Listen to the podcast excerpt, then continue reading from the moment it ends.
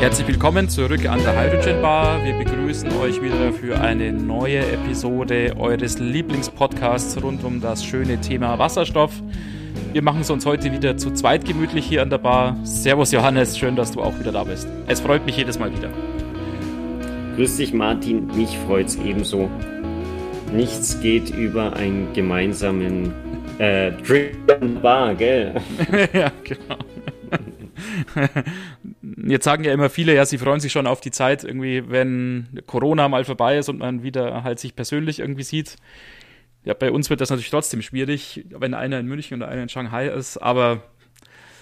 Ja, vielleicht darf ich irgendwann mal wieder reisen. ja, genau. Ja. Ah, vielleicht ich auch, ja.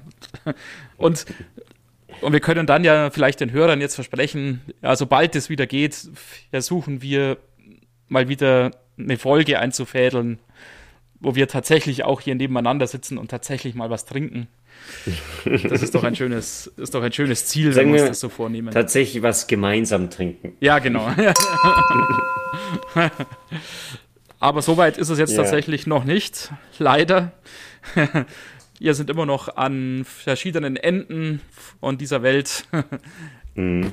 Aber es hindert uns nicht daran, uns über das ja, Thema Wasserstoff zu unterhalten. Beziehungsweise heute mal über ein ja, Thema, das jetzt nicht nur mit Wasserstoff zu tun hat oder nicht nur mit Wasserstoffmobilität, sondern mhm. wo es eher jetzt primär mal um Rohstoffverbrauch beziehungsweise Ressourcenverbrauch verschiedener Antriebs- beziehungsweise Fahrzeugkonzepte geht. Genau, da gab es vor kurzer Zeit eine Studie von Transport und Environment. Mhm. Das ist so ein Think Tank in Europa, der sich mit der Zukunft der Mobilität beschäftigt und der auch auf der, der klaren Position steht, dass die Zukunft der Mobilität elektrisch ist. Mhm. Der hat die, sich dieses Thema mal zu Herzen genommen, weil natürlich immer wieder mal aufkommt, vielleicht habt ihr das auch schon mal gehört, vielleicht du hast es bestimmt schon mal gehört, Martin, dass Elektroautos ja ganz, ganz schlecht sind, weil man da Kinderarbeit braucht und ähm, die Salzseen in Bolivien den Leuten das Wasser wegnimmt und ähm, dass im Prinzip die ganzen Rohstoffe, die da in diese Batteriefertigung reinfließen, sehr schlecht sind und am besten sollte man gar keine Elektroautos nutzen, sondern weiterhin Benziner fahren, weil da ist ja die Fertigung ganz einfach und man hat da diese Metallblöcke im Prinzip, wo der Motor, äh, was der Motor ist, und man braucht das alles gar nicht. Mhm. Und da kommt jetzt Transport and Environment und sagt, äh, so geht zwar nicht. ähm, wir können nicht einfach oder wenn wir das so vergleichen, dann ist es Äpfel mit Birnen, mhm. weil natürlich diese, diese ganzen Rohmaterialien in der Batterie, die dienen ja dafür, Energie zu speichern. Und diese Fähigkeit, die hat das äh, Verbrennungsauto jetzt rein von der Produktion nicht, sondern du musst natürlich da jede Woche zur Tankstelle fahren und schön Benzin reinschütten. und so sagen die am Ende, ja, wenn man sich das so ansieht, dann verbraucht man in einem normalen Autoleben so um die 16.000 Liter Benzin, mhm. der ja wirklich, da muss man auch wirklich, äh, oder muss eigentlich jeder das eingestehen, das ist, äh, wird verbrannt, da ja. bleibt nichts mehr übrig und man, beziehungsweise es bleibt natürlich Feinstaub übrig, aber man kann es nicht wieder verwenden. Ja. Und im Gegensatz dazu sind natürlich diese ganzen Materialien in einer Batterie, die bleiben in der Batterie und werden einfach nur genutzt, um den Strom dort zu speichern. Mhm. Was dann nach meinem Verständnis ja heißt, ähm, die, diese Studie, die behauptet jetzt nicht, äh, dass die Herstellung von Batteriefahrzeugen jetzt nennenswert sauberer wäre als die Herstellung von Benzinfahrzeugen. Im Gegenteil es ist tatsächlich so, und das, ja, kann ich mir als jetzt nicht Experte genau auf diesem Gebiet eigentlich auch ganz gut vorstellen. Natürlich die Verbrennungsfahrzeuge, Verbrennerfahrzeuge ist natürlich eine super, super erprobte und optimierte Technik, dass da die Fertigung auch weitgehend optimiert ist, sondern was diese Studie ja, so habe ich es verstanden, sagt, ist, dass die Batteriefahrzeuge oder halt die E-Fahrzeuge insgesamt, wir verlieren auch noch gleich ein paar Worte, auch was es dann mit Wasserstofffahrzeugen zu tun hat, über die Lebensdauer eigentlich dann aufholen und dann auch die Verbrenner überholen. Habe ich das richtig verstanden? Ja, vielleicht noch erstmal ein Punkt zu dem, was du angesprochen hast, dass die nicht direkt sagen, dass die Ressourcenerzeugung, also da Lithium und Kobalt, Nickel aus dem Boden zu bekommen, dass die, die schlecht ist oder dass die belastend ist. Da sagen sie natürlich, es gibt im Moment Mängel, mhm. die man beheben muss und mhm. woran man arbeiten muss. Und äh, dass natürlich da im Kongo irgendwie welche Warlords Kinder zum, zur Arbeit zwingen, ja. das ist natürlich jetzt nicht im, im Sinne des Elektroauto-Erfinders. Ja. Allerdings sind, das äh, Sachen, die jetzt nicht imminent in der, der, der Ressourcenerzeugung in, im, im Minenbetrieb vorhanden sind, sondern mhm. das sind Sachen, die kann man mit äh, Governments äh, äh, eigentlich mhm. überwachen und ja. sicherstellen, dass das eben nicht passiert. Mhm. mhm. Und andererseits muss man natürlich auch sagen, dass es bei der Ölgewinnung nicht unbedingt sauberer zugeht. da ist vielleicht schon noch so, dass die, die Ölfirmen da bisschen bessere Marketingagenturen haben, dass das nicht aufkommt, aber es gibt ja wirklich auch ab und zu diese Bilder von diesen verseuchten ja. Landstrichen, wo halt ja. halt dann irgendwelche Ölpumpen lecken und ja, genau niemand dann. kümmert sich drum und alles ist schwarz. Und dann, Gott, dieses ganze Thema Öl, Sande und Fracking und so weiter. Vieles ist ja bekannt. Es ist da auch nicht alles so sauber. Darum geht es aber nicht, sondern es ist wirklich eher ein, ein Blick darauf, wie sehen wir denn einfach ganz, ganz neutral diese Rohstoffe? Und mhm. was geht wirklich weg? Was geht unwiederbringlich verloren? Mhm. Mhm. Und wo ist da im Prinzip, wo schlägt da die Waage aus? Mhm, und mhm. da ist halt der Fall, wenn ich Benzin verbrenne, dann ist es weg, da führt kein Weg dran vorbei. Ja bei den Rohstoffen in der Batterie, die, die werden natürlich da zusammengewurstelt und mit verschiedenen Bindern und so weiter zusammengebracht. Das heißt, da muss ich wieder Aufwand reinstecken, um die zu recyceln ja. und rauszubekommen, aber es ist Mhm. Und es gibt jetzt mit dieser neuen EU Battery Directive, die gerade vorgeschlagen wird oder in der Diskussion sich befindet, gibt es da auch vorgeschlagene Mindestquoten, also wie viel mhm. von den Batterien muss denn wieder nutzbar sein? Mhm. Heißt es dann zum Beispiel müssen 70 Prozent vom Lithium in 2030 müssen aus den, den äh, Batterien, die recycelt werden, wieder in den Batterieproduktionsprozess zurückfließen. Mhm. Und so habe ich dann ja am Ende im Prinzip einen Kreislauf in Europa auf den Straßen von Rohstoffen, die nach der, dem Leben einer Batterie wieder nutzbar werden mhm. und dann nicht äh, ja, verschütt gehen oder nicht mhm. verbrannt werden oder nicht zu, zu Staub werden, zu Feinstaub mhm. werden. Es bleibt natürlich ein gewisser Teil übrig, weil man kann nicht immer 100% recyceln, gerade in, mhm. so eine, in so einem chemischen Gewerk wie einer Batterie. Und so kommen die eben dazu, dass sie sagen, wenn beim Verbrennungsauto 16.000 Liter an Benzin als Ressource unwiederbringlich verloren geht im Leben eines Verbrennungsautos, mhm.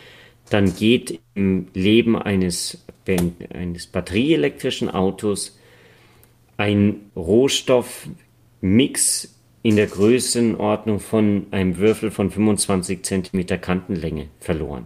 Mhm. Das ist ungefähr die Größe von einem Fußball, wenn wir wirklich anspruchsvolle Recyclingquoten erreichen. Also irgendwie zum Beispiel 90 Prozent vom Lithium mhm. recyceln können, dann ist das das Einzige, was für jedes Elektroauto dann am Ende des Lebens nicht wieder, ja. nicht wieder hergenommen werden. Ja, das ist natürlich schon ähm, ein imposanter Vergleich. Auf der einen Seite diese 16.000 Liter, das ist natürlich ein ganz mhm. schönes Volumen, wenn man sich das so vorstellt, und auf der anderen Seite halt dieser eine Fußball. Ähm, mhm. aber, wie du es ja schon erwähnt hast, es setzt natürlich dann voraus, dass die Recyclingquoten entsprechend hoch sind. Ich habe mich mal ein bisschen umgeschaut, wie der aktuelle Stand jetzt gerade ist. Also wie viel wird denn bei aktuellen Batteriefahrzeugen und im Endeffekt auch Wasserstofffahrzeugen recycelt, jetzt aktuell, um daraus dann irgendwie halt ableiten zu können, wie weit ist denn jetzt noch der Weg sozusagen. Und ähm, mhm. es sieht für einige Elemente eigentlich schon ziemlich gut aus, zum Beispiel so bei Kobalt, äh, gut, je nachdem halt, wo man auch reinschaut, aber da liegen wir so im Bereich von zwei Dritteln ungefähr. Also ich habe hier 68 Prozent jetzt mal stehen, die Stand heute tatsächlich schon recycelt werden. Sieht auch zum Beispiel dann bei Nickel ganz gut aus, sieht auch bei Platin schon ganz gut aus. Aber mhm. es gibt dann irgendwie so völlige Ausreißer nach unten und das ist zum einen Lithium, wird ja zu weniger als einem Prozent recycelt bisher. Mhm. Und generell auch die seltenen Erden. Also da ist hier als Beispiel Neodym jetzt genannt, wird auch zu weniger als einem Prozent tatsächlich recycelt aktuell. Und wenn ich dich jetzt richtig verstanden habe, Ziel für Lithium ist ziemlich hoch gesteckt, jetzt auch in dieser ähm, neuen Batterieverordnung und auch in der Studie, die du erwähnt hast. Und für die seltenen Erden sicher auch. Das heißt, da ist der Weg ja noch ganz schön weit, wenn ich es richtig verstehe. Ja, das stimmt. Andererseits muss man auch sagen, dass dieser Weg machbar zu sein scheint. Also mhm. die, die Transport and Environment, die zitieren da einige Studien, wo eben Recyclingprozesse beschrieben sind, wie man eben zu diesen relativ hohen Quoten kommt an, mhm. an Recyclingmaterial. Ein Punkt, ist natürlich heutzutage, warum so wenig recycelt wird. Zum einen gibt es in Europa noch relativ kleine Recyclingkapazitäten. Da wird beschrieben zum Beispiel, dass die Tochterfirma von CATL, das ist ein Batteriehersteller in China, deren Recyclingkapazitäten in China sind um das Zehnfache größer als äh, die Recyclingkapazitäten von dem größten europäischen okay. Recycling-Firma. Mhm. Und das führt halt auch dazu, dass dann zum Teil viele oder einige Batterien, wahrscheinlich gerade von Smartphones und so weiter, dann zum Beispiel nach China gebracht werden und dann dort recycelt werden, mhm, mh. weil es da vielleicht billiger ist. Mhm. Und das taucht dann in diesen Recyclingquoten nicht mehr auf, anscheinend. Mhm. Mhm. Also so wurde es da zumindest beschrieben, dass halt die Batterien, die aus, dem, aus Europa raus verschifft werden, die gelten dann sozusagen als verloren. Ja. Und das ist eben auch das Ziel von dieser Battery Directive zu sagen, das soll nicht mehr passieren, ja. weil ja. wenn das aus Europa rausgeht, dann ist natürlich auch kein Tracking ja. mehr möglich. Weil wenn die Batterie in Indonesien ankommt und dann denkt sich irgendjemand, die kippe ich jetzt einfach in die Grube hinter meinem Haus, ja. dann kann die EU ja relativ wenig, wenig dagegen tun. genau. Ja, ja, ja, verstanden. Und das ist eben ein Ziel, ist natürlich ja noch einiges zu tun. Allerdings gibt es da wahnsinnig viele Ankündigungen, auch von diesen Recyclingfirmen in Deutschland, äh, in, in Europa, mhm. die eben ihre äh, Kapazitäten da auch massiv ausbauen wollen. Mhm. Mhm. Nichtsdestotrotz ist natürlich dieses Recycling der zentrale Punkt eigentlich dafür, dass man da auf diesen Fußball am Ende kommt. Ja. Jetzt ja bildlich ja, gesprochen. Genau. Ja. Es wäre natürlich dann trotzdem, könnte man sagen, ja gut, äh, selbst wenn du ein komplettes Auto dann wegwirfst, dann hast du da ein Materialwert von wahrscheinlich zweieinhalb bis drei Tonnen. Mhm. Das ist natürlich noch immer massenmäßig viel weniger als 16.000 Liter Benzin. Allerdings kann das ja nicht das Ziel sein, dass wir so wirkliche Einmal-Use-Autos haben. Und das gilt ja immer auch unter der Annahme auch, das sollte man vielleicht noch dazu sagen, mhm. dass der Strom für das Batteriefahrzeug ja regenerativ auch erzeugt wird. Ja, weil wenn du da Fall. natürlich auch wieder Erdöl nimmst, um irgendwelchen mhm. äh, Strom da langfristig draus zu erzeugen, über irgendwelche verrückten Prozesse, mhm. dann wird diese Statistik natürlich auch ja. negativ beeinflusst dadurch, das ist ja klar. Genau. Da sagt halt Transport and Environment, da muss man natürlich sagen, die betrachten das schon durch ihre Brille.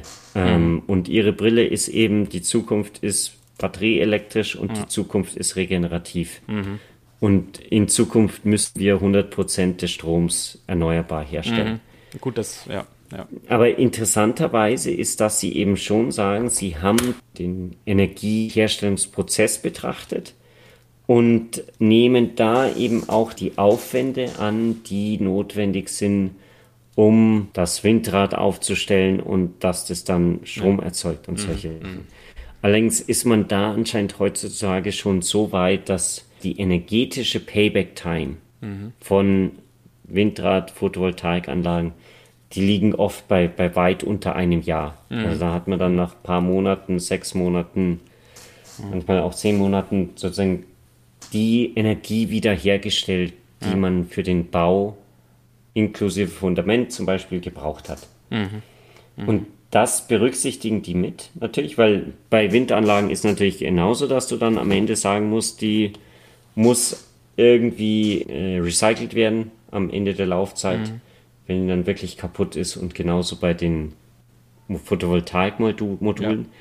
Allerdings kannst du da dann nur die Materialanteile im Verhältnis ansetzen. Mhm. Weil du kannst natürlich nicht sagen, jetzt die gesamte Photovoltaikanlage wird auf dieses Auto gerechnet, ja. sondern da ja, rechnest du dann halt wieder, ja. wie viel Energie wird da hergestellt übers Jahr oder über, über die gesamte Lebenszeit und wie viel braucht das Auto und so weiter und so fort. Jetzt hast du ja schon erwähnt und, und das ist natürlich, ja, klar und nachvollziehbar, Recycling ist eigentlich das Thema. Wenn das Recycling nicht stimmt, hm. wird es für die Batterie bzw. für die Brennstoffzellenfahrzeuge sehr, sehr schwer. Ähm, und weil wir hier jetzt natürlich auch der Wasserstoff-Podcast sind, mhm. da habe ich jetzt auch mal ein bisschen so geguckt, ja, wie sieht's denn mit den Wasserstoff- oder den Brennstoffzellenfahrzeugen so insgesamt aus? Aber diese Studie, die du erwähnst, und das hast du ja auch schon mitgeteilt, die fokussiert sich natürlich so ein bisschen jetzt auf die Batteriefahrzeuge. Ja, und da haben die einen sehr, sehr ausgeprägten Fokus. Was ja auch okay ist, aber ich habe dann natürlich noch versucht, etwas weitergehende Infos zu finden und man findet da sehr, sehr viel und, und das geht dann jetzt auch, glaube ich, in, in Filmen so zu weit, auch hier im Podcast, aber eine sehr interessante Sache, die ich unbedingt erwähnen möchte. Ähm, es gibt eine Studie, die verlinke ich dann natürlich auch wieder in den Show Notes. Die ist jetzt ein ja, paar Jahre alt, also von 2018. Man kann sagen, also noch relativ aktuell. Die hat sich mal angeguckt, die Zahl der PKWs, die durchschnittlich im Jahr produziert werden, äh, wurden dann ja, Zahlen von 2017 eben zugrunde gelegt und hat dann mal geschaut, Mensch, wenn jetzt 25 Prozent dieser Fahrzeuge nicht Verbrenner wären, sondern entweder äh, Batteriefahrzeuge oder äh, Brennstoffzellenfahrzeuge. Mhm. Und 25 Prozent wird ja in einigen Jahren hoffentlich dann auch so sein. Äh, also jetzt nicht besonders weit weg, äh, sozusagen, ein, ein Zukunftsszenario. Und man diese Recycling Quoten auch ansetzt, wie du sie äh, gerade jetzt beschrieben hast. Wie ist denn äh, dann der Bedarf an Rohstoffen im Vergleich zu dem, was aktuell jetzt gerade so gefördert wird? Ähm, mhm. Und wenn man sich dann jetzt die Batteriefahrzeuge anschaut, sieht man irgendwie ja so ein ja, plakatives Beispiel. Förderung von Nickel ist jetzt gerade also im Bereich von zwei Megatonnen im Jahr. Und man bräuchte für diese 25% Batteriefahrzeuge 37% mhm. an dieser Menge. Das heißt, die ja, Förderung von Nickel, die reicht aus, um sozusagen den Bedarf für 25% Batteriefahrzeuge theoretisch abzudecken. Natürlich gibt es auch andere Abnehmer für Nickel, das ist ja klar, aber es ist sozusagen theoretisch ausreichend. Wo mhm. es aber jetzt bei Batteriefahrzeugen und schwierig wird, das ist dann zum Beispiel Lithium, weil da ist die Förderung im Jahr zur Zeit ungefähr 32 Kilotonnen. Und man bräuchte aber äh, fast 550 Prozent äh, mhm. von dieser Menge für 25 Prozent Batteriefahrzeuge. Ja, das heißt, die Lithiumförderung muss äh, signifikant vergrößert werden. Mhm.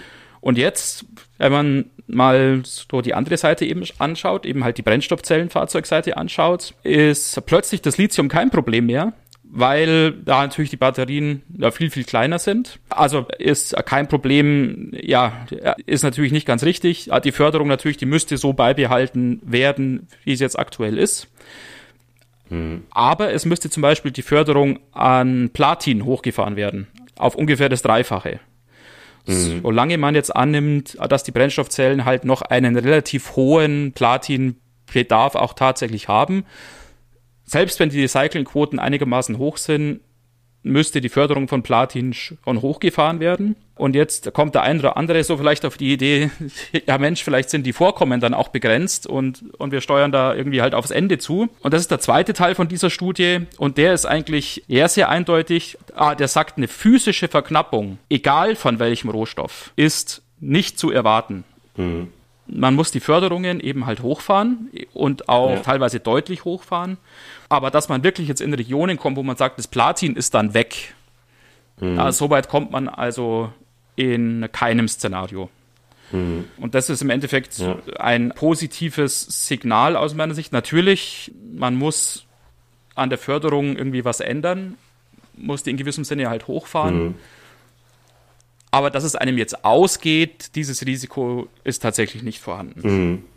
Ja, was da in dieser Studie von Transport and Environment sehr interessant ist, finde ich, dass sie natürlich die, dieses, den Ramp-up von den Elektrofahrzeugen jetzt in Verbindung setzen mit den Verbesserungen, die jedes Jahr erzielt werden, indem der Lithium-Content reduziert wird, der Nickel- Bedarf wird reduziert, der, der, der Kobaltbedarf wird reduziert in den Batterien, sodass man im Prinzip mit jedem Jahr mit der gleichen Menge an Rohmaterial eigentlich mehr Batteriekapazität mehr herstellen ja. kann. Ja, ja, genau. Und wenn man das dann jetzt mit diesem Recycling kombiniert, dann führt es zwar weiterhin dazu, dass dieser Bedarf an Rohmaterialien signifikant steigt. Also da ist, ist man wirklich bei so Faktoren von 8 bis 10 bzw. 15-fachen. Mhm.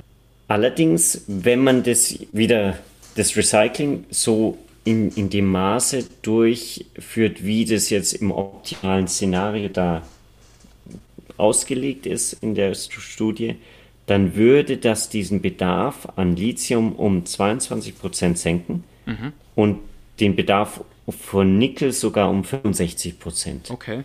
Man spricht da natürlich weiterhin, wie du gesagt hast, um ziemliche Ausweitung der Minen und der ja. Produktion. Ja. Allerdings halt in jetzt nicht mehr in diesem 15-fachen, sondern dann halt nur noch das 10-fache, mhm. so ungefähr. Ja, Johannes, an dieser Stelle haben wir uns entschlossen zu unterbrechen. Ja. All die Diskussionen ziemlich weit geführt hat und wir haben uns ziemlich vom aus dem Hundertsten ins Tausendste verstiegen und viel zu lang diskutiert. Deswegen haben wir, wir hoffen aber, jetzt nachträglich entschieden, dass wir das nochmal aufnehmen und euch in zwei Tranchen präsentieren und dann kommt der Folgeteil von der Diskussion nächste Woche wir hoffen zumindest, dass euch die Diskussion jetzt nicht so sehr langweilt, dass ihr nächste Woche jetzt dann nicht mehr einschaltet. Ja, dann schaltet das wird nächste Woche auch nochmal ein. genau.